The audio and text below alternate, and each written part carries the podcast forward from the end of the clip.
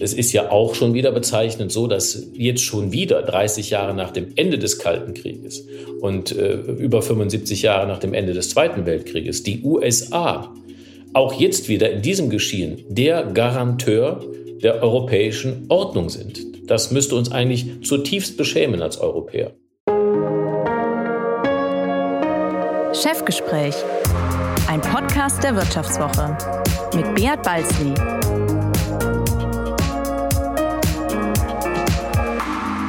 Ja, herzlich willkommen zu einer weiteren Folge des Vivo Podcast Chefgespräch. Mein Name ist Beat Balzli und ich bin der Chefredakteur der Wirtschaftswoche.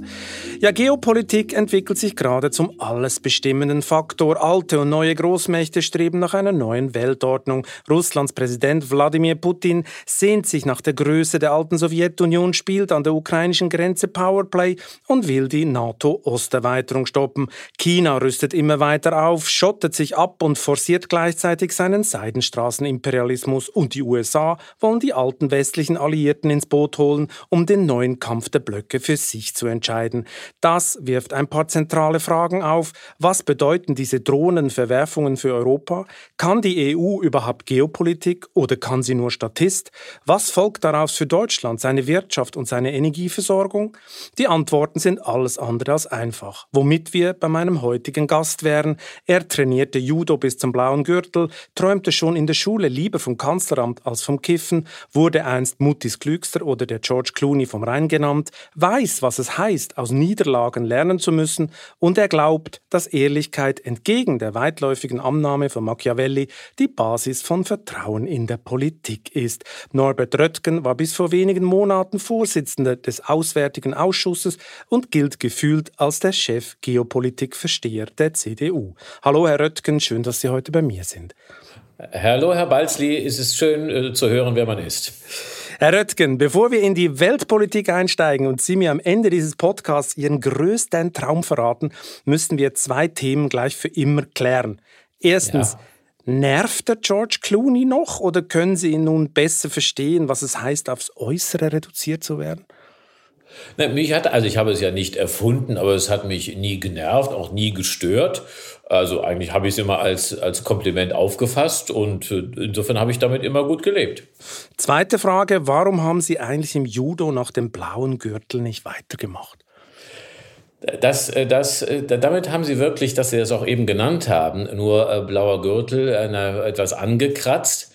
Ähm, ich hätte wirklich gerne weitergemacht, aber es gibt einen ganz traurigen Hintergrund dafür. Mein Judo-Trainer, ein athletischer, jüngerer, starker Mann, wie man sich einen Judo-Kämpfer vorstellt, ruhig, äh, ausgeglichen, konzentriert, ähm, ist dann ganz früh an, am Krebs gestorben. Und damit war in der, in der Stadt, in der ich war, in einer, einer kleinen Stadt, einfach kein Trainer mehr da. Und es war das Ende meines Trainings. Jedenfalls meines, meines technischen Trainings. Okay, Sie wollten eigentlich mitmachen, oder was? Sie wollten weitermachen eigentlich? Ich hätte, natürlich hätte ich weitergemacht. Das hat mir große Freude gemacht. Und das ist eine, eine technische Sportart, die hält auch fit. Also sie hat mir sehr gut gefallen. Aber sozusagen mein, mein technischer Stand ist äh, mit dem Tod des Trainers stagniert und irgendwann, ich habe das nicht mehr während des Studiums gemacht, sondern während der Schulzeit. Aber so wie man Sie kennt, hätten Sie ja gerne den schwarzen Gürtel gehabt, oder? Ja, weil äh, das, es mag jetzt irgendwie das Image bestätigen oder sonst was. Ja, ich hätte gerne weiter Technik gelernt. Ob der schwarze Gürtel, das weiß ich jetzt gar nicht so sehr. Aber der Reiz des Sports liegt in der technischen Vervollkommnung, die ja wiederum darauf äh, ausgerichtet ist, die Schwäche des Gegners zu erkennen, ihn nicht mit der eigenen Gewalt niederzuringen, sondern das Gewicht des Gegners die Situation, in der er nicht mehr im Gleichgewicht ist, auszunutzen mit ganz wenig Kraftaufwand, aber einem Höchstmaß an Technik. Das fand ich immer toll. Es ist andererseits auch athletisch. Man braucht schon Ausdauerfähigkeit. Es ist ein richtiger Kampfsport. Also ich hätte es gerne weitergemacht. Ich war im, ich war im sportlichen Kampfmodus und der ist dann äh, leider unterbrochen. Ja, das, das stimmt. Das, das klingt, richtig, das äh, klingt so ein bisschen nach Machiavelli auf der Matte. Aber ich meine, diese, diese Judo-Karriere, die gleicht ja auch ein bisschen ihre Politikkarriere. Da hat es ja auch nicht zum schwarzen Gürtel gereicht, oder? Der Schülertraum vom Kanzleramt, der ging ebenso wenig in Erfüllung wie der Griff nach dem NRW-Ministerpräsidentenamt. Und jetzt die Übernahme des CDU-Vorsitzes. Das wurde auch nichts. Äh, genießen Sie nun als Bundestagsabgeordneter die Work-Life-Balance oder erfindet sich Norbert Röttgen gerade neu oder was machen Sie? Also was schon immer, äh, also gelegentlich, also das war immer falsch, ist ja nur gelegentlich gesagt, aber mit diesem Traum, Traum vom Kanzleramt als Schüler oder sonst was, das ist äh, wirklich Quatsch. Das ist ich Quatsch. No, das ist wirklicher Quatsch, ja klar. Okay, also ich, dann müssen wir ich, heute damit bin, aufräumen. Sie wollten nie Kanzler werden. So würden das, Sie das auch nicht sagen. Auch, doch, genau so würde ich es. Also als ich zum CDU-Vorsitzenden kandidiert habe, ja. da, das, da stellte sich für mich zum ersten Mal die Frage, Traust du dir das zu? Willst du das? Aber wirklich zum ersten Mal, weil sich mit diesem Amt dieses, äh, damit dies verbindet. Und das muss man auch für sich selber beantworten. Vorher, aber, aber exakt bis zu diesem Zeitpunkt, äh, war das wirklicher Quatsch. Ich bin in die Politik reingeschlittert. Sie ist tatsächlich auch, äh, hat etwas äh, von dem Reiz eines Kampfsports, das ist gar keine Frage. Ähm, aber anders als beim Judo, da geht es ja tatsächlich machiavellistisch darum zu gewinnen. Da gibt's nur, das ist binär, Sieg oder Niederlage. Ähm, die Politik ist etwas anderes. In der Politik ist das Mitmachen. Das, das Kämpfen ist äh, ein wesentlicher, vielleicht sogar der wesentliche Sinn von Politik eintreten für das, was man wichtig hält, Argumente vorbringen, äh, Gegenargumente. An, an diesem an diesem Wettbewerb teilzunehmen. Das ist der wesentliche Sinn und es ist übrigens meine wesentliche Freude, meine Erfüllung, die ich immer gehabt habe. Freude und Erfüllung in äh, Sieg oder Niederlage. Das ist äh, für mich eigentlich nie wirklich im Zentrum gewesen, so sehr ich natürlich auch immer wenn ich kandidiert habe, gewinnen wollte. Aber es macht nicht das, sozusagen, es ist nicht das Lebensthema von mir. Aber trotzdem sind in den entscheidenden Schlachten sind es ja eher als Flieger vom, äh, vom Feld. Was mich wundernehmen würde, wie sind Sie eigentlich auf die Idee gekommen, Sie könnten diese Wahl um den CDU-Vorsitz gewinnen? Was hat Sie darin war, bestellt? Ich habe ja, ich hab ja zweimal kandidiert. Ich habe im Fe ziemlich genau vor zwei Jahren, genau, genau. Februar 2020, äh, überraschend und als Außenseiter kandidiert. Und es war, ich habe am Frühstückstisch äh, meiner Familie, äh, unseren Kindern gesagt, nur damit das klar ist, ich trete an, aber ich kann nicht gewinnen. Ich bin nicht Teil äh, des Machtsystems mehr, äh, um das gewinnen zu können. Aber ich bin absolut davon überzeugt, dass wenn die CDU Volkspartei bleiben will, wenn die CDU weiter regieren will, das war ja noch 2020 im Frühjahr, als wir noch nicht die Bundestagswahl verloren hatten, dann müssen wir uns grundlegend verändern. Wir müssen uns aufschwingen, um gesellschaftlich wieder anzuknüpfen, um wieder relevant zu werden und auch geistig zu führen. Und für dieses Verständnis von Politik da wollte ich nicht nur das im Kopf haben und für mich äh, so sehen, sondern ich wollte dafür eintreten. Es war ein dringender Antrieb, dafür einzutreten, im Wissen, dass ich nicht gewinnen konnte. Danach wiederum, bei dem letzten Mal, bei dem Mikrofonfang, hatte sich die Stimmung völlig äh, gedreht. Es wäre eine Überraschung gewesen, wenn ich nicht angetreten wäre, weil der Wahlkampf beim ersten Mal erfolgreicher war, ansteckender war, äh, als äh, auch ich das und andere je für möglich gehalten haben. Und da war es dann die Besonderheit der des Mitgliedervotums. Ich habe immer gesagt, 70, 80 Prozent der Mitglieder kennt keiner diese Wählerschaft. Die haben dann anders entschieden. Ich hätte, glaube ich, es war unter den aktiven, Delegierten, Abgeordneten da eine ganz andere Stimmung. Mhm. Und wie die Mitglieder, die nicht bekannt sind, in der großen Zahl abstimmen würden, das war natürlich nicht vorausschaubar und sie haben klar votiert. Aber Sie meinen, im Gegensatz zum Privatpiloten und 66 Jahre alten Friedrich Merz, hätten Sie wirklich für eine Erneuerung der Partei gestanden? Das war mein Anspruch, den habe ich formuliert und begründet. Und ich glaube nach wie vor, wir sind an einer wirklichen Wegscheide. Äh, wir sollten genau studieren, wie es der SPD äh, ergangen ist, die sich nach innen gewendet hat und äh, die gesellschaftliche Abkopplung praktiziert hat. Sie hat jetzt Schwein gehabt, nicht weil sie sich selber verbessert hat, sondern wegen der Schwäche der Grünen und der CDU. Ähm, und äh, das ist eine große Gefahr, die ich beschrieben habe. Ich habe mein Angebot gemacht, aber jetzt ist entschieden worden. Und damit ist auch die Sache entschieden und für mich die Basis, auf der ich arbeite. Mhm. Aber Sie gehen davon aus, dass die Gefahr groß ist, dass die SPD, die CDU, die neue SPD wird. Ja, ja ich, ich finde, wir müssen es, wir haben allen Grund äh, als Volkspartei zu analysieren, ähm, wie ist die Entwicklung der SPD verlaufen, was waren die Gründe, warum sie gesellschaftlich auf 15 Prozent abgesackt war. Dann kam kamen die Besonderheiten einer Bundestagswahl und das besondere Wettbewerbsfeld dort. Und äh, die christdemokratische Parteien sind fast überall äh, verschwunden. Äh, in Italien, in den Niederlanden ist es eine, eine 10-Prozent-Partei. Und wir haben, wir haben so grundlegende gesellschaftliche Veränderungen, Abwendung, kulturelle Entfremdung äh, der äh, Bevölkerung von den Parteien oder andersherum, dass die Gefahr äh, groß ist. Es ist kein Schicksal, aber wir müssen uns, ähm, wir müssen uns anpassen und in, die, und, in diese äh, gesellschaftliche und geistige Führung wieder aufschwingen, aufschwingen durch harte Arbeit. Das habe ich alles begründet, darüber ist Wahlkampf gemacht worden und das habe ich alles so gemeint, wie ich es gesagt habe.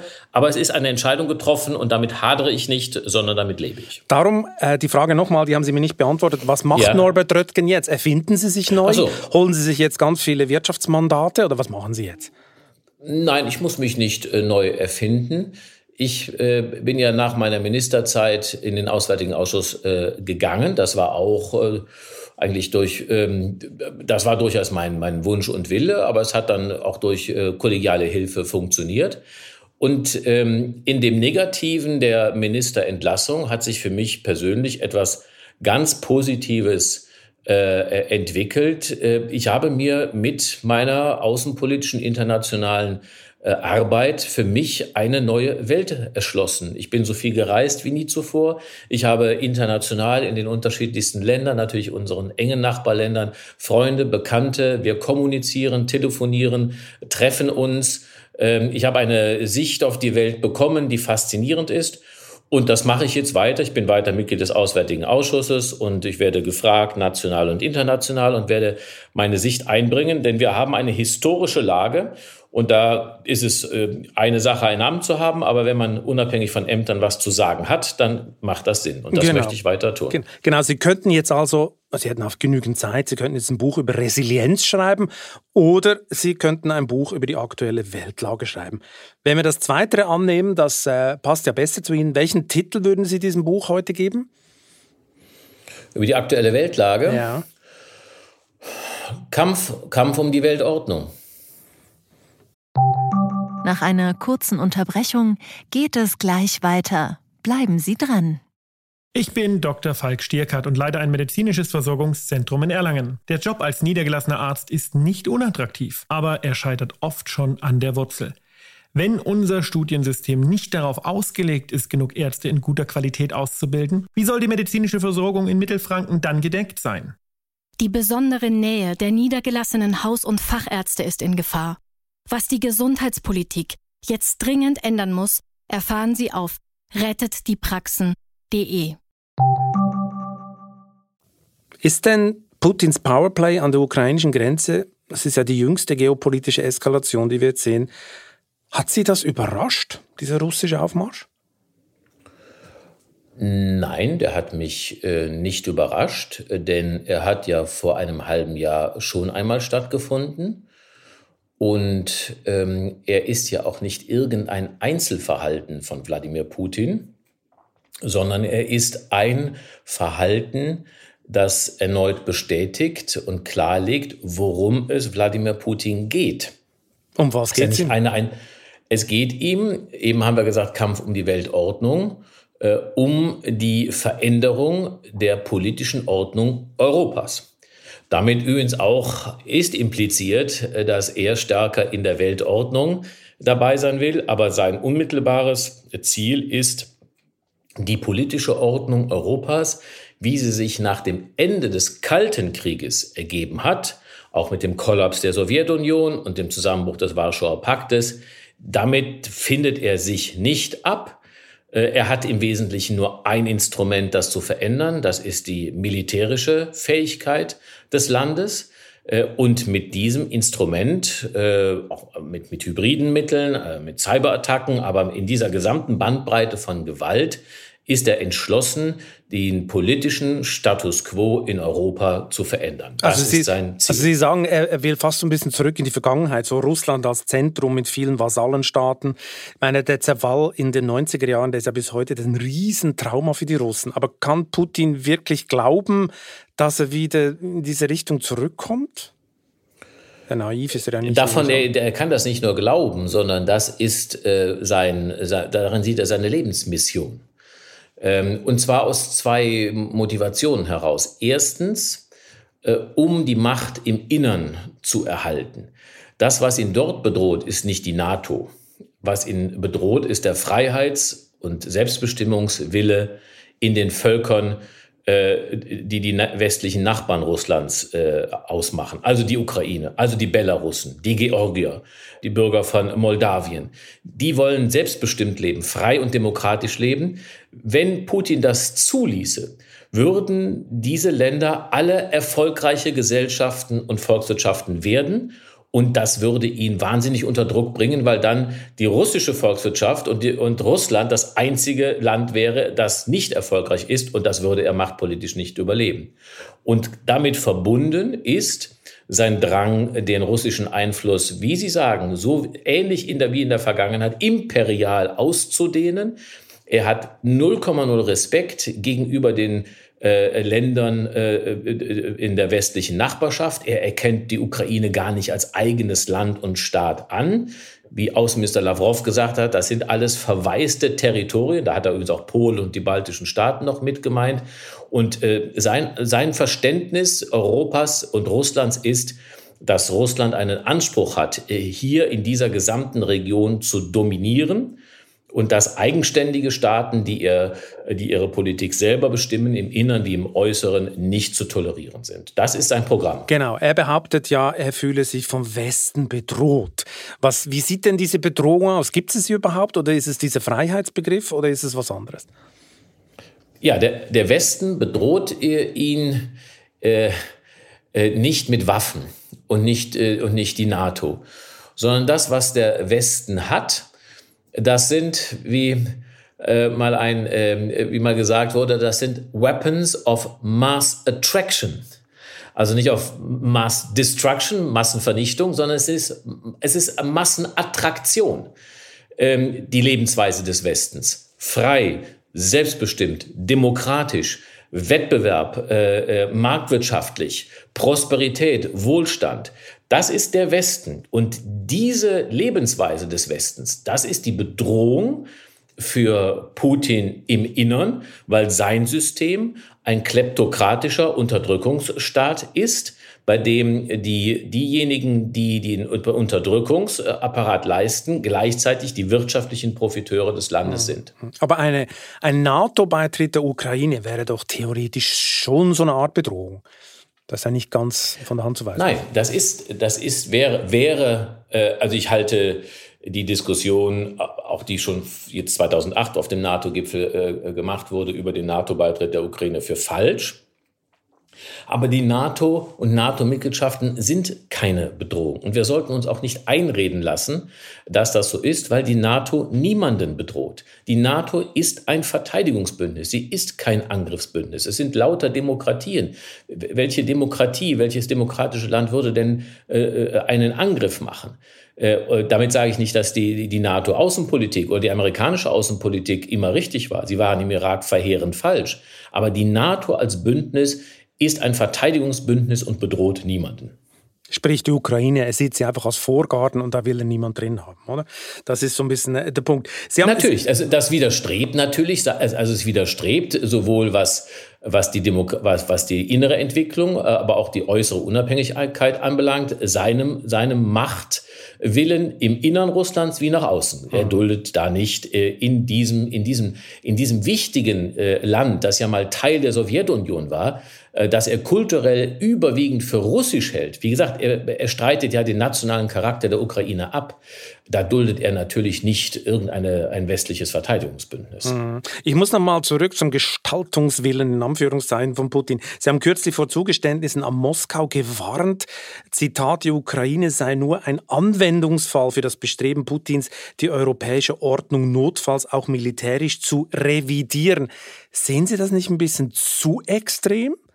Weil das klingt ja schon nach dem Umbau des halben äh, Kontinents. Also ist das nicht ein bisschen zu schwarz gesehen? Ja, ja, nein, ich glaube, dass es auch, also soweit ich mir, also es geht ja immer nur, ich stecke ja auch nicht im Kopf von Wladimir Putin drin, keiner steckt da drin, wir können nur versuchen, ihn zu verstehen.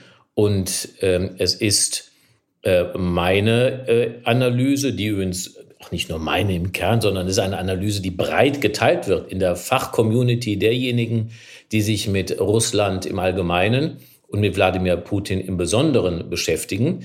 Wir, äh, ich stelle ja auch in Ihrem Zögern und in Ihrer sozusagen in Ihrem Zweifel fest, wir haben nur sozusagen eine gewisse Abwehr gegenüber unangenehmen Wahrheiten. Äh, aber es ist, glaube ich, eine unangenehme Wahrheit, dass das genau die Absicht von Putin ist. Sie passt uns nicht so richtig in, in, in unsere Bequemlichkeitsbedürfnisse hinein. Aber wir müssen die Realitäten, äh, glaube ich, äh, endlich einmal begreifen, um daraus unsere Politik abzuleiten. Ich meine, apropos unangenehme Wahrheiten, es würde doch keiner ernsthaft für die Ukraine in den Krieg ziehen, oder? Hat Putin recht, wenn er sagt, der Westen sei schwach? Also ersteres, ja, das sage ich auch. Wir werden nicht ähm, äh, in den Krieg ziehen äh, um die Ukraine. Das äh, habe ich auch immer gesagt, das äh, äh, ist auch die allgemeine Meinung, das weiß auch Putin. Und darin drückt sich eine Asymmetrie aus, von der er auch Gebrauch macht. Er ist in Georgien, äh, ist er, hat mit Georgien Krieg geführt und hat einen Teil besetzt. Er ist ein Teil in Moldawien besetzt. Er unterstützt den Krieg von Lukaschenko gegen das eigene Volk. Er hat Krieg in der, hat die Krim annektiert und interveniert in der Ostukraine. Also er agiert militärisch, wie denn auch sonst, und er weiß, der Westen agiert und reagiert nicht auf dieser Ebene des Militärischen, sondern wir müssen eben anders, politisch, finanziell, wirtschaftlich klar machen, wie wir diese Ordnung verteidigen wollen. Es diese Asymmetrie ist ein Teil der Ungleichheit in diesem Kampf. Ja, in seinen Augen muss er den Westen nicht so richtig ernst nehmen, oder? Und die Deutschen erst recht nicht, oder? Wenn ich jetzt zum Beispiel an die Affäre um den zurückgetretenen Marinechef Schönbach denke, da, der einen Einmarsch Russlands als Unsinn bezeichnete und mehr Respekt für Russland einforderte, das lässt ja tief blicken, weil Herr Schönbach ist, glaube ich, nicht alleine mit dieser Meinung. Na, das ist ein Unterschied. Also er nimmt die Europäer nicht sehr ernst und weil er sieht, was sind die eigentlich bereit äh, einzubringen? Sind die eigentlich bereit, was sind die eigentlich bereit an Kosten und Risiken zu tragen für diese Freiheitsordnung ihres Kontinentes? Und da kommt er, glaube ich, leider zu einem realistischen Bild äh, europäischer Schwäche und Uneinigkeit. Das ist, das ist, äh, das ist das eigentliche Thema. Wie verstehen wir uns selber? Er nimmt natürlich und muss äh, ernst nehmen die USA. Und es ist ja auch schon wieder bezeichnend so, dass jetzt schon wieder 30 Jahre nach dem Ende des Kalten Krieges und äh, über 75 Jahre nach dem Ende des Zweiten Weltkrieges die USA auch jetzt wieder in diesem Geschehen der Garanteur der europäischen Ordnung sind. Das müsste uns eigentlich zutiefst beschämen als Europäer. Genau, die so, Europäer sind nicht Herr im Driver's Seat. Muss ich noch mal, so, aber mit Herrn Schönbach, den, der wird wirklich über, überbeansprucht jetzt. Das ist eine Meinung die ich für naiv und verantwortungslos halte äh, und die hat keine weitere Relevanz, außer dass ein äh, Admiral äh, eine naive, verantwortungslose Meinung geäußert hat. Und darum war der Rücktritt oder die Mission noch am gleichen Tag das einzig angemessene. Er wird jetzt, er wird jetzt auch missbraucht von anderen, um zu sagen, guck mal, so denken die Deutschen. So ist es nicht, äh, jedenfalls verantwortlich in der Regierung, Und auch in der Bundeswehr denkt, äh, die alle denken so nicht. Aber dann gehen wir mal eine Liga höher. Olaf Scholz zum Beispiel, der will ja im Gegensatz zu den Briten, die Waffen geliefert haben, will er keine liefern, oder? Der Grünen-Chef Habeck hat noch vor ein paar Monaten mal was anderes versprochen, aber jetzt ist damit vorbei. Auch Außenministerin Baerbock lehnt das jetzt ab. Ist das richtig, dass Deutschland keine Waffen an die Ukraine liefern will? Also meine Meinung hat drei Komponenten. Erstens, Jetzt wird es kompliziert. Aber, aber, nein, es wird nicht kompliziert. Es sind trotzdem, man muss es trotzdem differenzieren. Es ist trotzdem einfach. Erstens, ich bin der Auffassung, dass es moralisch und politisch legitim ist, der Ukraine, die bedroht ist, Waffen zur Selbstverteidigung zu liefern. Erster Punkt. Der zweite Punkt, es ist aber genauso ähm, richtig und ich glaube eine richtige Politik, dass Deutschland wie kein anderes Land des Westens die Ukraine unterstützt, finanziell, wirtschaftlich und in anderen Bereichen, aber nicht selber Waffen liefert, davon nicht Gebrauch macht, weil der Effekt wäre, dass unsere Gesprächsformate und auch Gesprächskanäle, die Deutschland in besonderer Weise mit Russland hat, dadurch beschädigt oder zerstört würden. Die Ukraine bekommt Waffen. Es ist ja nicht so, als wäre Deutschland der einzige Waffenlieferant auf dieser Welt. Ähm, aber dass wir als, dass die deutsche Politik, die deutsche Regierung über äh, Gesprächsmöglichkeiten, ich nenne mal das Normandie-Format, das ist ein Format äh, äh, Russland, Ukraine, Deutschland, Frankreich hat, um über die Ostukraine zu sprechen. Auch wenn es stockt, sollten wir das nicht preisgeben und darum ist es eine richtige Politik. Dass wir nicht Waffen liefern, ist darum nicht begründet in der NS-Diktatur und den Verbrechen des Zweiten Weltkrieges. Das, glaube ich, da liegt die, äh, die Außenministerin falsch mit dieser Begründung. Wir können ja nicht, weil wir die Ukraine überfallen haben, die Deutschen im Zweiten Weltkrieg jetzt ihnen die Hilfe verweigern, sondern es liegt in einer Abwägung, die ich eben beschrieben habe, wir unterstützen wie kein anderer, aber keine Waffen zu liefern bedeutet auch mit Russland Gesprächskontakte zu halten. Das heißt, Olaf Scholz macht äh, alles richtig. Ich möchte nochmal bei Olaf Scholz bleiben. Er macht, nicht, er macht es in Kontinuität seiner Vorgängerin, nur das nebenbei. Ja, ja, genau. Aber Olaf Scholz äh, hat ja noch ein paar andere Baustellen. Er hat ja bis vor kurzem auch die Nord Stream 2 Pipeline als privatwirtschaftliches Projekt bezeichnet, das eine Beamtin in Bonn absegnen soll. Erst seit kurzem redet er von einer geopolitischen Bedeutung. Ansonsten kommen nicht viel klare Ansagen von Scholz.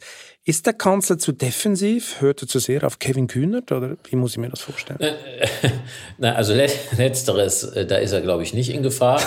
Äh, der übrigens die unsäglichste Äußerung gemacht hat. Ich meine, er ist ja immerhin inzwischen Generalsekretär der SPD. Immerhin, ja. Darum mu muss man ihn ja von Amts wegen ernst nehmen. Er hat ja in, in allem Ernst behauptet und das noch nicht äh, jetzt korrigiert, dieser gesamte Konflikt in der, äh, über die Ukraine, der sei ja herbeikonstruiert worden, um Nord Stream 2 äh, zu verhindern. Das, ich meine, das hat er in allem Ernst gesagt und noch nicht widerrufen.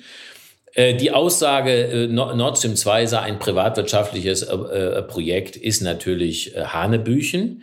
Sie ist, hat aber leider auch eine Kontinuität in der Bundesregierung. Sie ist in Wahrheit etwas ganz anderes. Sie ist eine geopolitische Waffe, die dazu dient, gegen die Ukraine gerichtet zu werden, indem man, indem Gazprom und Russland äh, nicht mehr abhängig ist von den ukrainischen Gasland, äh, Gasleitungen über Land, sondern Nord Stream 2 ist eine Umleitung über die Ostsee, die, die ermöglicht, weiter Gas zu liefern ohne die Ukraine dafür zu brauchen. Und darum kann man dann die Ukraine destabilisieren oder sogar dort intervenieren, wie es einem passt. Das mhm. ist der Sinn von Nord Stream 2. Ich muss noch mal bei der aktuellen Verhaltensweise von Scholz bleiben. Ich ja. meine, man kann ja nicht sagen, dass er sehr aktiv reingeht. Ähm, ähm, zum Beispiel mit Putin redet der französische Präsident Macron und, und nicht Scholz. Müsste die, die deutsche Regierung aktiver sein in dieser Krise? Ja, ja, die deutsche Regierung müsste aktiver sein. Wir sind innerhalb Europas, vor allen Dingen in dieser Konfliktlage für den Zusammenhalt Europas. Wir sind aus der Sicht Russlands und wir sind aus der Sicht der USA das wichtigste Land. Aus der Sicht Russlands das wichtigste Land für die Absicht, die Europäer zu spalten und aus der Sicht der USA das wichtigste Land für den westlichen Zusammenhalt. Und darum müsste hier Deutschland eine ganz aktive Rolle äh, ausüben, müsste klar machen, wir lassen uns in der Verlässlichkeit als Alliierter und Bündnispartner nicht übertreffen. Wir sind fester, aktiver Teil der, der Abwehr von Angriffen gegen die europäische Ordnung. Wir müssen auch klar machen, dass das mit Kosten verbunden ist. Wir müssen klar machen, worum es überhaupt geht, nämlich darum. Äh, und dann ist klar, dass wir, dass wir politische und diplomatische Lösungen wollen. Aber das ist ein, ein, ein, ein das ist eine Zögerlichkeit und Schweigsamkeit, die uns, das muss man leider sagen, äh, in äh, Osteuropa und den USA in unserer Verlässlichkeit als Bündnispartner in Verruf gebracht hat. Das hat es noch nie gegeben. Und die immer wieder Hoffnung in Moskau nährt, äh, dass man doch die Deutschen rausbrechen kann. Und darum ist das außenpolitisch, muss man sagen, jetzt die negativste Stimmung gegenüber Deutschland in Europa und den USA, die es, glaube ich, äh, seit Jahrzehnten oder je gegeben hat. Hm, hm. Das ist allerdings nicht nur äh, das Problem von Scholz, oder? Es gibt ja auch Leute aus Ihrer Partei, die äh, viel einen zahmeren Kurs empfehlen und viel defensiver argumentieren gegenüber Russland. Dazu kommen wir später noch. Ich möchte noch mal zu den USA kommen, zu Joe Biden, ähm, der die USA, USA ist im Driver's Seat, aber es wirkt ja auch nicht alles so überzeugend. Ein paar tausend Soldaten in Alarmbereitschaft, dass wir Putin jetzt nicht wirklich äh, stressen. Und dann hat er ja unvorsichtigerweise auch schon so ein Zitat Tat gebracht, bei einem geringen Eindringen Russlands in die Ukraine, ja, dann müsste man sich über eine angemessene Antwort streiten, also im Zweifelsfall nichts tun. Hat, hat also Putin eigentlich sein Ziel schon erreicht? Nein das, nein, das hat er überhaupt gar nicht. Ähm, es ist aus meiner Sicht sogar so, dass Putin mit dem Bemühen, über das wir eben gesprochen haben und wo ich meine Analyse vorgetragen habe, eigentlich die ganze Zeit kontraproduktiv äh, äh, wirkt und unterwegs ist. Also die Ukraine als Nation, wenn die einer geschaffen hat, dann war es Wladimir Putin. Äh, durch seine Angriffe, durch die Annexion der Krim, durch die Intervention in der Ostukraine. Die, die Ukraine ist heute so sehr eine Nation durch Wladimir Putin, wie sie es noch nie war. Wir haben äh, gesprochen, äh, eine Diskussion lange gehabt über den Sinn der NATO. Der französische Staatspräsident hat sie als Hirntod äh, beschrieben. Ich glaube, die Notwendigkeit und Legitimation der NATO ist, äh, da brauchen wir nicht mehr viele Sätze zu verlieren. Wenn eine Institution und Einrichtung die europäische Ordnung verteidigen kann, dann ist es die NATO. Es waren Zweifel an dem europäischen Commitment der USA geäußert worden. Wir haben vier Jahre Donald Trump hinter uns. Äh, ich habe eben gesagt, dass oder, oder die Stimmung gegenüber Deutschland ist flächendeckend, parteiübergreifend in den Medien gegenüber Deutschland sehr negativ. Es gibt eine Ausnahme, das ist die amerikanische Administration, die voll engagiert ist, die uns drängt, die den Kanzler einlädt, nach Washington zu kommen, um es äh, auf Augenhöhe zu besprechen. Also die das hat er aber bis heute noch nicht geschafft. Nein, es hat die Einladung nicht angenommen. Ähm, ich, auch das ist ein Fehler. Ich glaube, es hätte jetzt hier ganz ausgeprägt außenpolitisches Engagement äh, und Verantwortungsbereitschaft äh, äh, Deutschlands geben müssen. Es wäre eine große Chance der Vertrauensbildung, eine vernünftige, aber kraftvolle Stimme zu sein. Und wir haben leider auch mit einem beachtlichen Schuss Unfairness äh, das Gegenteil bislang erreicht. Das, das muss man leider sagen. Das, Aber also warum glauben Sie, geht Scholz nicht nach Washington? Warum macht er das nicht? Ich meine, er geht ja auch nicht nach Moskau. Wie gesagt, nach Moskau, da telefoniert Macron, äh, Biden spricht mit Moskau und Scholz spricht irgendwie mit niemandem, hat man das Gefühl. Warum macht er das? Also das weiß ich nicht so ganz genau. Es ist eine ausgeprägte außenpolitische Zurückhaltung. Er überlässt äh, fast schon ein bisschen die Führungsrolle Macron der aber diese Rolle weder gegenüber von Russland noch von Washington zugemessen äh, bekommt.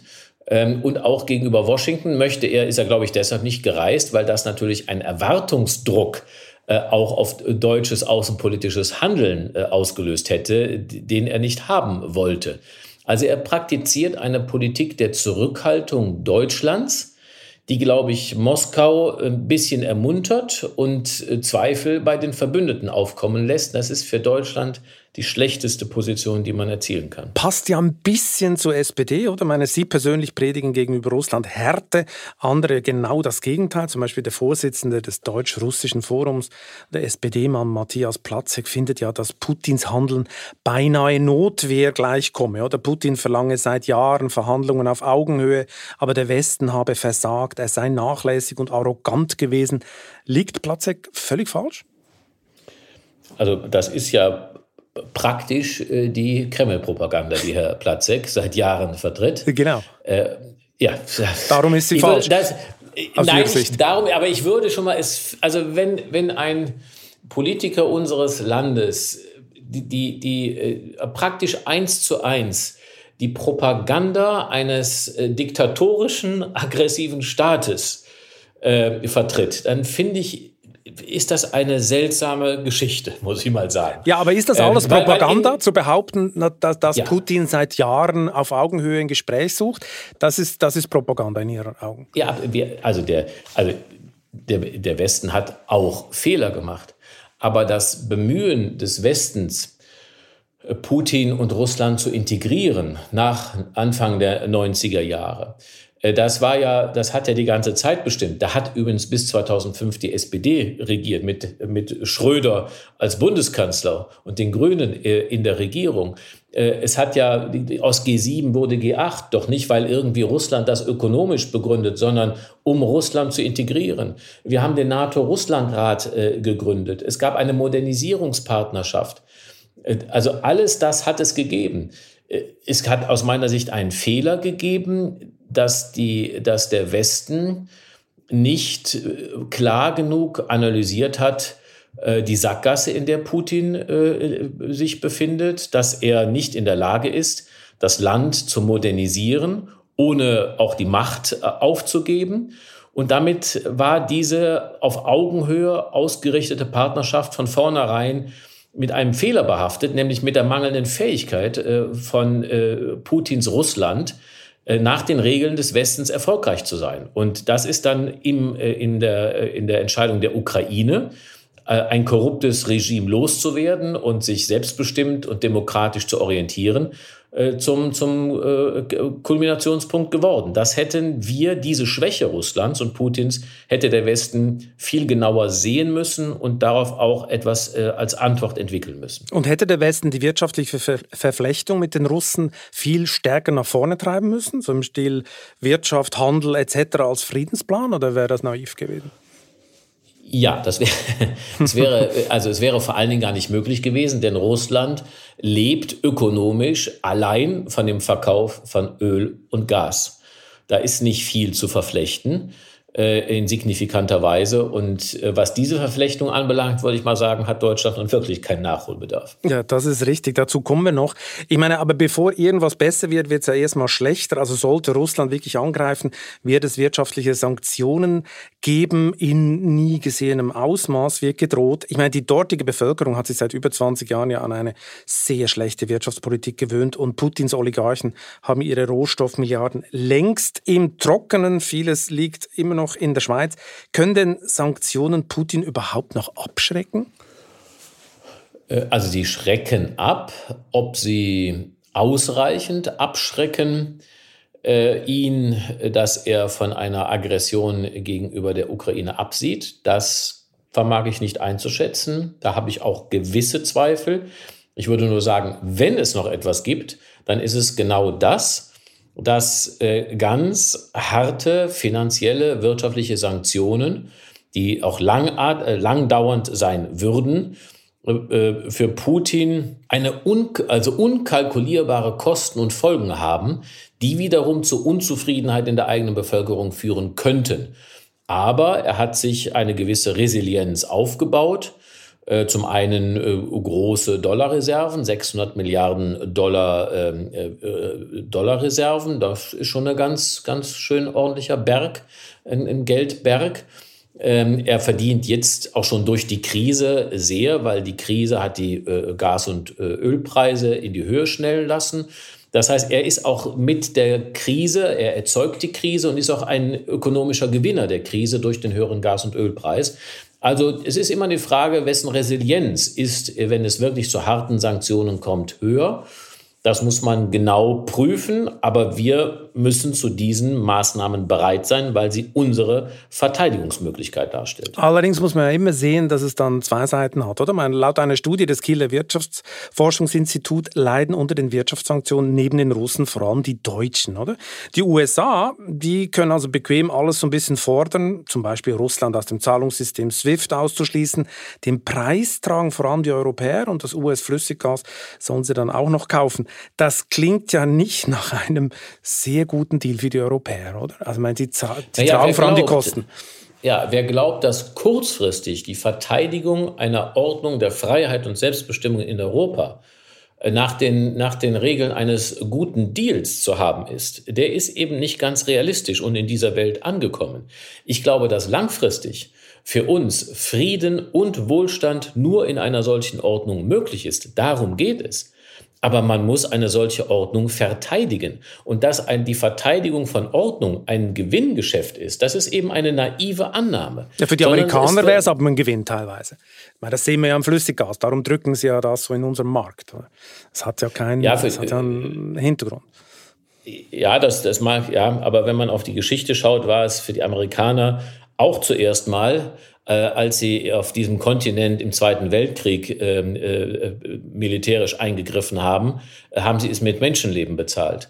Äh, und äh, Deutschland ist vereinigt worden und in Freiheit vereinigt worden, weil es den Einsatz für, für diese Freiheitsordnung der Amerikaner gegeben hat. Aber Sie haben recht, dieser Konflikt mit Russland wird zu einer, eher zu einer Energiekrise werden, nach meiner Einschätzung eine Energiepreiskrise. Und da die USA inzwischen Öl- und Gasexporteure sind, werden sie davon auch, äh, davon auch profitieren. Aber ich würde es für eine Diskreditierung äh, des, äh, des Einsatzes, Einsatzes der USA halten, als würde es ihnen darum gehen. Nein, die USA haben jetzt unter Joe Biden, anders als, als, als unter seinem Vorgänger, wieder ein echtes Engagement für europäische Ordnung und sie sind unverzichtbar darin. Nach einer kurzen Unterbrechung geht es gleich weiter. Bleiben Sie dran. Ich bin Dr. Falk Stierkart und leite ein medizinisches Versorgungszentrum in Erlangen. Der Job als niedergelassener Arzt ist nicht unattraktiv, aber er scheitert oft schon an der Wurzel. Wenn unser Studiensystem nicht darauf ausgelegt ist, genug Ärzte in guter Qualität auszubilden, wie soll die medizinische Versorgung in Mittelfranken dann gedeckt sein? Die besondere Nähe der niedergelassenen Haus- und Fachärzte ist in Gefahr. Was die Gesundheitspolitik jetzt dringend ändern muss, erfahren Sie auf rettetdiepraxen.de. Hm. Sie sagen ja, es sei naiv zu glauben, die Verteidigung der Ordnung koste nichts. Jetzt sind ja in Ihrem politischen Lager dann auch ein paar Leute sehr naiv. Meine CDU-Chef Friedrich Merz will ja äh, diesen Ausschluss Russlands aus SWIFT verhindern. Markus Söder spricht sich auch gegen harte Sanktionen aus. In Ihren Augen sind das beides Softies, oder? Die scholzen gerade rum, oder wie? Na, es ist jedenfalls äh, egal, wer diese Forderungen stellt, falsch.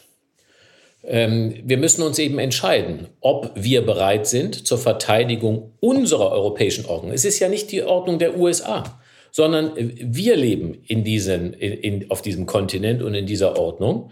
Und es ist in jedem, man kann über Swift kann man und diese oder jene Meinung haben. Das ist eine schwierige Frage.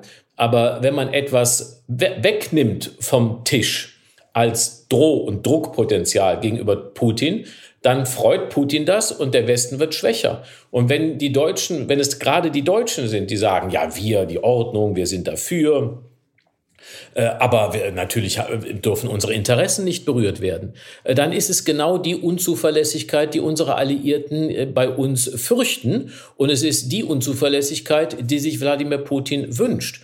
Und darum muss ich zugeben, wir haben in der Frage, was steht hier eigentlich auf dem Spiel?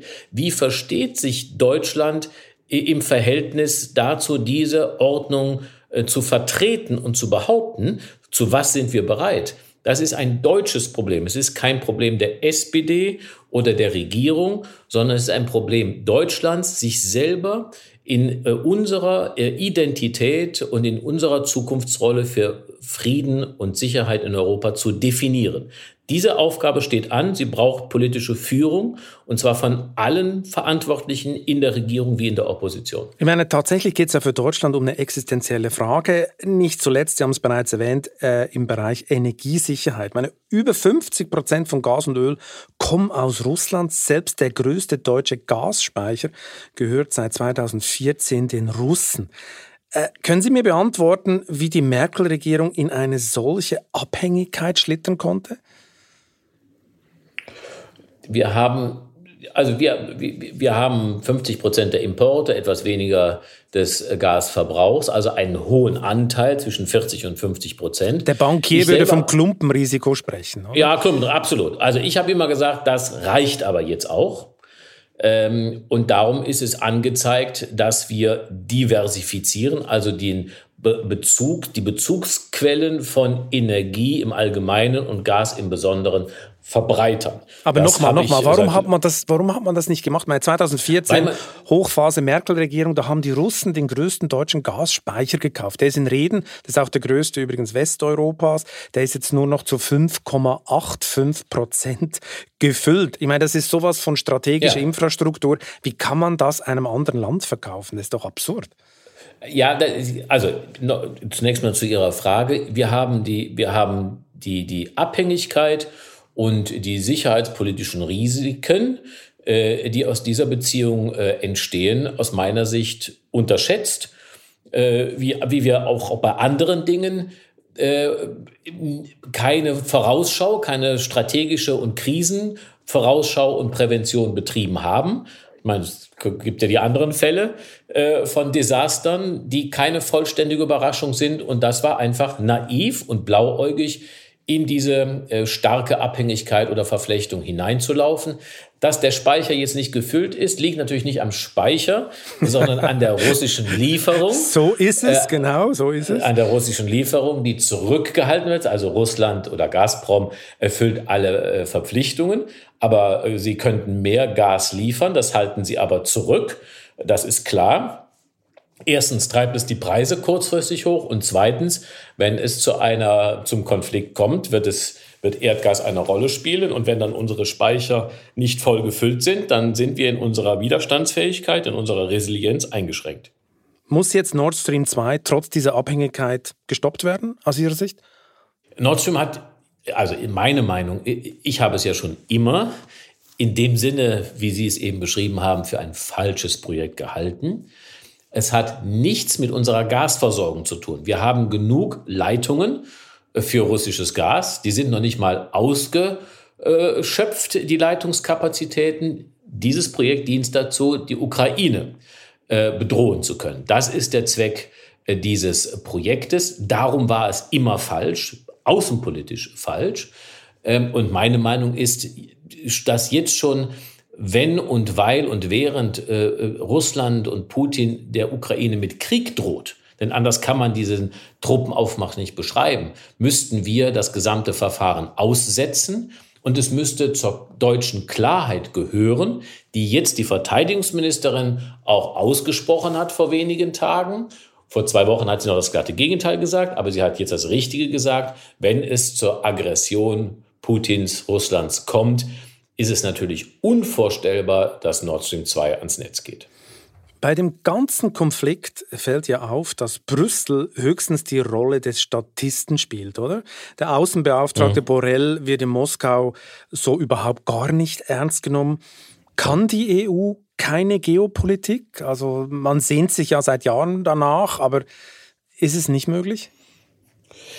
Ähm, ja, das ist, glaube ich, man muss auch da ja realistisch sein. Ähm, das ist, glaube ich, der Stand heute der EU, weil es den Konsens der Mitgliedstaaten dazu nicht gibt. Also da ist im Grunde der EU kein Vorwurf zu machen in den Institutionen.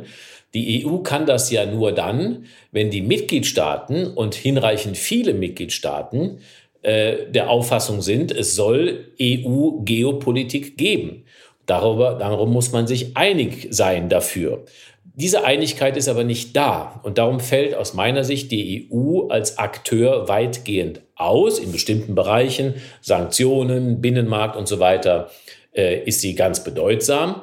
Äh, Nord Stream 2 geht nicht ans Netz, weil es europäischem Wirtschafts- und Wettbewerbsrecht widerspricht. Sie ist sehr wichtig, regulatorisch. Aber die Frage, gibt es Europa als geopolitischen, außenpolitischen Akteur und Faktor, das, glaube ich, hängt an den Staaten. Und zwar nicht an allen, sondern es hängt an Staaten, an einigen Staaten. Und da ist Deutschland ganz sicher mit dabei. Auch Frankreich, Polen, äh, auch Großbritannien außerhalb der EU. Es braucht diese drei, vier, fünf, sechs Staaten, die äh, entschlossen sind, das Geschehen nicht an, China, an USA, China, Russland abzutreten, sondern die entschlossen zur europäischen Selbstbehauptung sind. An denen hängt es und an deutscher Politik zuallererst. Genau, die mangelnde Geschlossenheit, zentraler Punkt. Man lässt sich gerne immer wieder auseinanderdividieren. Das zeigt sich ja vor allem auch gegenüber China, oder? Dieses berühmte mhm. 16 plus 1 Format ist ja eigentlich absurd, oder? Da kommt einmal im Jahr der chinesische Präsident vorbei und erklärt europäischen Staaten, von denen manche Mitglied der Seidenstraße-Initiative sind, die chinesische Agenda. Man stellt sich vor, von der Leyen äh, reist nach China und erzählt äh, ein paar Provinzen, was sie jetzt zu tun haben aus der Sicht Europas. Das ist doch eine pure Unterwanderung die man seit Jahren zulässt. Ja, so ist es. Das, das ist so. Das ist, der, das ist ja immer, wie bei Russland, auch bei China so. Diese Staaten, diese autoritären Staaten haben ein Interesse daran, die Europäer zu spalten. Die verhandeln liebend gerne mit 27 Zwergen und nicht mit einem wirklichen Akteur, wenn sich die 27 zusammentun. So, und nun äh, hat China das Glück, 16 Zwerge äh, gefunden zu haben, die mit äh, China sprechen. Äh, da sind die 16 zu kritisieren, aber man kann natürlich auch äh, dann wieder über Deutschland reden und fragen, ihr, wir machen ja auch unsere deutsch-chinesischen Regierungskonsultationen. Wir machen es eins zu eins, nicht 16 zu eins, aber eins zu eins. Also, wenn wir eine europäische China-Politik und Strategie wollen, dann hängt es wiederum an Deutschland äh, ob wir dazu bereit sind. 50 Prozent des Außenhandels, des europäischen Außenhandels mit China ist deutscher Außenhandel. Das heißt, wir sind hier die, der entscheidende Faktor und es ist die deutsche Entscheidung, ob es zu einer europäischen China-Politik kommen soll oder nicht. Wenn wir die hätten, dann wären auch, glaube ich, solche Formate 16 plus 1 obsolet dann wäre vielleicht der Fall Litauen auch gar nicht möglich gewesen oder die ja gerade von den China so richtig, von den Chinesen so richtig angegangen werden, weil sie mit Taiwan enge zusammenarbeiten wollen. Ist das die Blaupause für weitere Konflikte? Testet Peking aus, was möglich ist in Europa? Ja, man muss das, also ähm, Litauen hat ähm, eine Politik sehenden Auges verfolgt, Taiwan stärkere Anerkennung zu geben. Und es war klar, dass äh, China, äh, dass das ein extrem sensibler Punkt des chinesischen Selbstverständnisses ist. Äh, Taiwan wird aus chinesischer Sicht als Teil des, des Staates China angesehen und die Wiedervereinigung, egal mit welchen Mitteln, ist Pflichtprogramm für die kommunistische Staats- und Parteiführung. Darum war klar, dass China hart reagieren würde. Äh, Litauen als kleines Land hat sich trotzdem so entschieden. Ich finde jetzt, dass die überproportionalen Sanktionen Chinas gegenüber Litauen als einem kleinen EU-Mitgliedstaat mehr europäische Solidarität verlangen. Äh, das ist aus meiner Sicht enttäuschend. Äh, Litauen hat das Recht, seine Politik so zu gestalten. Man muss auch sehen, dass das hat auch seinen Preis. Das muss dann Litauen auch hinnehmen. Aber alle weiteren äh, Drangsalierungen Litauens durch Peking, da bräuchte es dann auch europäische Solidarität in der Abwehr. Die kostet Denn, äh, aber zu viel, oder? Meine allen Ja, es kostet immer was. Das müsst, Sie haben völlig recht. Aber das ist genau der Punkt. Also wir müssen einfach entscheiden, äh, ob wir für die politische Ordnung unseres Kontinentes und auch für die Weltordnung, ist ein großes Wort, aber um die geht es, ob wir bereit sind, dafür etwas zu bezahlen. Und genau das ist der Punkt, mit dem wir uns schwer tun. Wir haben eine, viel, wir haben eine kurzfristige Gewinnorientierungsperspektive äh, und China hat eine ganz langfristige Strategie, in die es investiert. Genau, Daimler zum Beispiel erwirtschaftet beinahe 50 Prozent ihres Umsatzes dort. Also wenn es richtig eskaliert, dann wird es richtig eng für ganz, ganz viele DAX-Konzerne. Scholz verfolgt ja darum den pragmatischen Merkel-Kurs, oder so ein bisschen äh, dazwischen äh, lavieren. Baerbock dagegen äh, will die wertegeleitete Außenpolitik. Ist das eine oder das andere naiv oder was ist richtig aus Ihrer Sicht? Äh, ja, ich bin ein Anhänger wertegeleiteter. Ähm, also Sie möchten den Preis zahlen. Sie wollen den Preis zahlen. Nee, das, also ich bin jetzt auch nicht sozusagen sage, hurra, ich kann endlich einen Preis bezahlen und hurra, es gibt es gibt Schwierigkeiten. Daimler ist nur noch halb aber, so groß, aber wir haben gewonnen. Äh, ja, nein, ich glaube nur, dass wir, dass, äh, dass es, also wir müssen, was wir schaffen müssen, ähm, das ist, dass wir die Realitäten zur Kenntnis nehmen und uns nicht die Welt schön äh, sprechen. Ich, für uns, die traditionelle deutsche China-Politik war Industrie-Exportpolitik. Das ging auch gut, bis Xi Jinping auf den Plan trat, denn Xi Jinping hat ein neues Verständnis eines Landes, nämlich als die globale Ordnung verändernder Akteur. Er will die globale Ordnung verändern. Nicht nach Menschenrechten und dem Rechtsstaatsprinzip, sondern nach den Machtprinzipien. Sehr machiavellistisch. Das ist nicht unser Interesse. Weder als Demokratie noch als Exportland. Und wir können unsere langfristigen Interessen nicht von, den politisch, von der politischen Ordnung abkoppeln, sondern wir müssen für sie eintreten. Und dafür braucht es jetzt eine viel aktivere, engagiertere Außenpolitik, die sich dafür einsetzt, nicht nur, wie ist unser Buchgewinn in diesem Jahr und die Bilanz im nächsten Quartal oder in den nächsten zwei Jahren, sondern wie sichern wir langfristig Frieden und Prosperität. Und das setzt einen Einsatz und auch Kosten für globale oder auch regionale Ordnung voraus. Soll sich denn Deutschland so nach transatlantischer Tradition in diese Anti-China-Allianz der USA einreihen? Da ist ja der Druck schon seit längerem groß. Sollen die da voll mitmachen?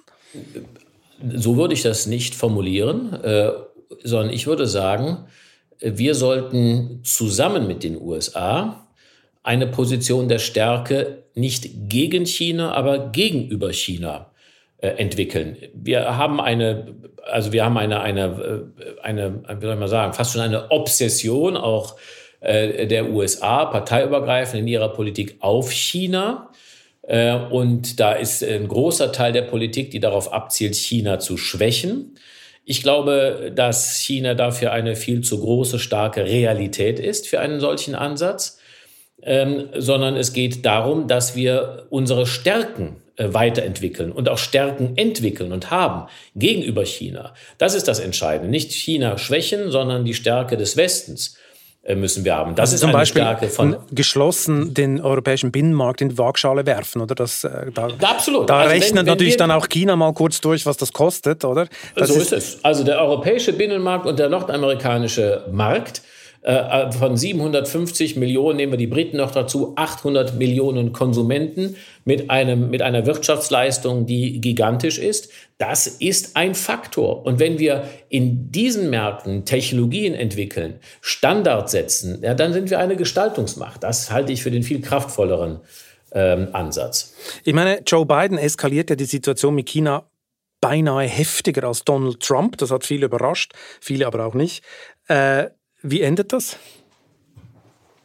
Das äh, China wird äh, die Herausforderung äh, der internationalen Ordnung ganz sicher für dieses Jahrzehnt, vielleicht darüber hinaus werden. Und das wird uns alle fordern. Und darum sind wir klug beraten, dass wir eine Strategie entwickeln und nicht nur ad hoc und kurzfristig agieren. Müssen wir uns statt auf einen Ukraine-Krieg nicht viel eher auf eine militärische Konfrontation zwischen den USA und China im Pazifik vorbereiten? Das, der Punkt ist, dass alles immer gleichzeitig ist. Wir können nicht sagen, gucken wir mal nicht in die Ukraine, sondern der nächste Konfliktfall geht um Taiwan. Ja, es kann sein. Der militärische Konflikt mit Ansage, könnte man sagen, ist ein Konflikt um Taiwan im Pazifik, äh, wo ja auch äh, Rüstung, Aufrüstung, äh, Allianzbildung und alles stattfindet. Es ist eine Welt in Unordnung, die, die, ein, ein großer Ordnungszyklus, die, die, die Nachkriegsepoche liegt hinter uns, sie ist abgeschlossen, die neue Ordnung ist noch nicht da. Und es wird über diese neue Ordnung, wie sie aussieht und wer daran Anteile hat und etwas zu sagen hat, da wird gerungen und manche kämpfen mit allen Mitteln. Herr Röttgen, wann haben Sie eigentlich Ihr Interesse an der Geopolitik entdeckt? Als Umweltminister. Als ich auf Klimakonferenzen war, ähm, da äh, war das war die erste große Begegnung damit, die mich äh, fasziniert hat, das internationale Verhandeln. Und dann bin ich ja durch das Unglück meiner Ministerentlassung zu diesem Thema gekommen und es ist bei weitem leider das wenigste schön, aber es ist alles faszinierend. Also seit einigen Jahren. Jetzt kommt die ultimativ letzte Frage. Welchen privaten Traum wollen Sie unbedingt noch verwirklichen? Jetzt mal abgesehen vom schwarzen Gürtel. Ähm, also mein, mein Traum ist äh, weiterhin gesund und glücklich in meiner Familie zu leben. Das ist mein wichtigster Lebenstraum. Und wenn, wenn da weiterhin, wenn der weiter in Erfüllung geht, dann werde ich weiter ein glücklicher Mensch sein. Herr Röttgen, vielen Dank für das interessante Gespräch. Ich danke Ihnen sehr, hat mir große Freude gemacht. Und wer sich jetzt noch dafür interessiert, wie ein deutscher Konzern in China herausgefordert wird, sollte sich auf vivo.de oder am Kiosk die neue Titelgeschichte beschaffen. China-Alarm in Wolfsburg, wie Volkswagen im Reich der Mitte dramatisch Marktanteile verliert. Wer noch kein Abo hat, sollte das auf vivo.de slash chef-abo schleunigst ändern. Das Angebot lohnt sich wirklich. Ich wünsche Ihnen viel Spaß beim Lesen und eine gute Zeit bis zum nächsten Chefgespräch. Kritik, Lob und Anregungen werden Sie wie immer unter balzli.vivo.de los. Für eine positive Bewertung dieses Podcasts bin ich Ihnen ewig dankbar. Bleiben Sie gesund.